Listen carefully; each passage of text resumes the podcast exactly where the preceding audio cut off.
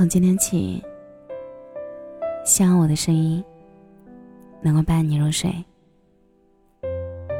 晚上好，我是小仙男。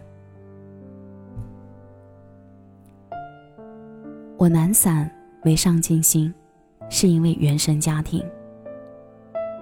我总是和男朋友吵架，处理不好恋爱关系，是因为原生家庭。我胆小怯懦。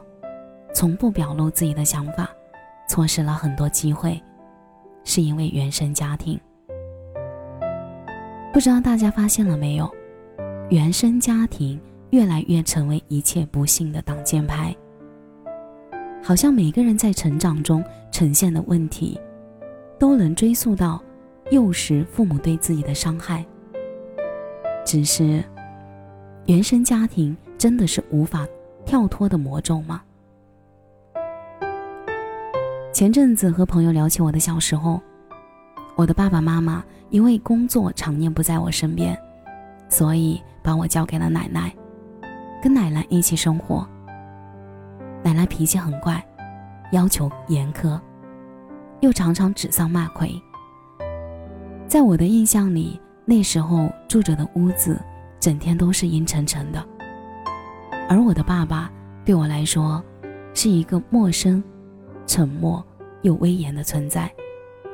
他从未肯定过我的努力和成绩。我们之间好像从未像电视剧里演的父女那样融洽，甚至坐在一起超过两分钟，就没有什么话可以聊。这样看来，我完全可以将童年中快乐与爱的遗失作为我敏感脆弱的借口，总是在人际关系中吃亏的根源。的确，在很长的一段时间里，我这样做了。直到高考结束，我落榜了。按照父亲的作风，我以为迎接我的一定是冷嘲热讽，但他没有。那晚是我们为数不多的促膝长谈。印象最深的是他开口安慰我说：“你才十八岁。”没考到好学校，不意味着就完蛋了，生活还要继续，不管是复读还是别的选择，向前冲就对了。爸爸就在你身后。我静静的听着，突然间心头好像有一丝柔软，而父亲的话，长成一座座山，延绵在我的血脉中。自那以后，我便开始理解父亲所谓的威严与苛刻。仅仅是为了让我保持谦卑。仔细想想，爸爸没有给我优于同龄人的生活条件，也没给我当下倡导的鼓励性教育，甚至都没陪伴我度过童年。但他一直都在我的身后，替我监住了黑暗的家门，让我走到宽阔光明的地方去。或许，父母的一些话和选择。给了我童年阴影，也增添了性格里的负面和黑暗。可那又怎样呢？他们还是最爱我的，最亲近的人。同样的，我也爱他们，是依赖的爱，也是理解的爱。相信多数的家庭都是这样，总会有这样或者是那样的小瑕疵。毕竟他们是第一次做父母，任何人在第一次。做一件事情的时候，都是生疏笨拙的，那为什么要苛求他们养育孩子尽善尽美呢？有些事情只是出于爱，出于当时更合理的打算而不得已就那样做了。所以啊，不要因为他们不擅长表达爱，就觉得一切不值得。要相信，爱就藏在每一次恨铁不成钢的唠叨里。不要因为虚荣心作祟，就嫌弃他们没本事、没能力。不能让你拥有更多，要知道，他们不曾愧对你什么。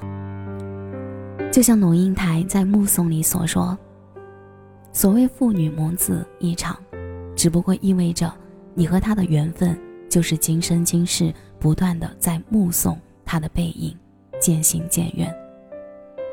别忘了回头看看。”努力快过年龄的沟壑，拥抱彼此，感受对方爱的温度。当然，我也不否认存在极度重男轻女的家庭，极度专制化的父母，由于天灾人祸非常不幸的生活。如果你出生在这样的环境，我想告诉你的是，你可以不原谅，但应该选择放下。说到这里，想给大家讲一个真实的故事。姥姥的邻居一生凄惨悲苦，丈夫无所事事，甚至常常对他们母女三人大打出手。就在这样一个充满压抑与灰暗的家庭里，邻居的孩子长大了，大女儿认真读书，考上了名牌大学，走出了小村庄。毕业后在上海做了高管，还买了房子，彻底摆脱了原生家庭的阴影。而他们的二女儿，裹挟着眼泪和委屈长大，除了不停的抱怨，没有做过任何突破与改变，最后嫁了个很远的城市，重蹈了妈妈的覆辙。记得《奇葩说》中，著名的心理学家武志红说：“原生家庭带来的影响是可以改变的。”的确，或许过去带给你的伤痛难以释怀。可你的人生不应该就此陷入泥潭，以庸庸碌碌结束。与其一辈子被禁锢，不如凭借自己的努力逆天改命，把命运没能赠予你的自己拿回来。未经他人苦，莫劝他人善。我想说的是，希望那些真正在原生家庭的痛苦中奋力挣扎。却还是没能治愈自己的人，不被忽视。要相信，童年没有收割幸福，并不意味着就此没有播种幸福的能力。东野圭吾在《十声》中说：“谁都想生在好人家，可无法选择父母。发给你什么样的牌，你就只管尽量的打好它。”所以啊，我们总探讨原生家庭。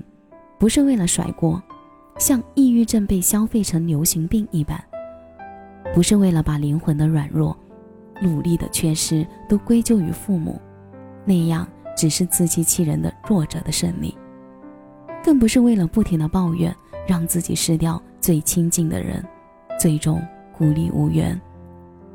而是要拿出信心和勇气，面对内心的黑暗和空洞，给自己一次重生的机会。然后，打一场漂亮的翻身仗。未来，愿所有爱都被看见，所有人都为自己而活。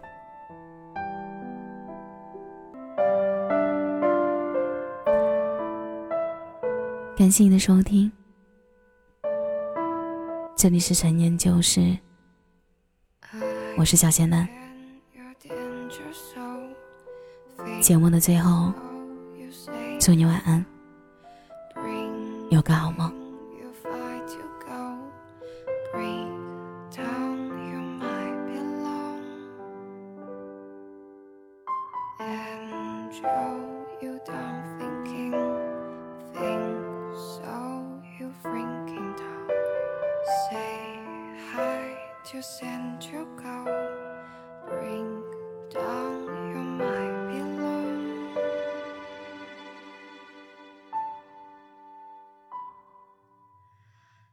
To know you're saying to go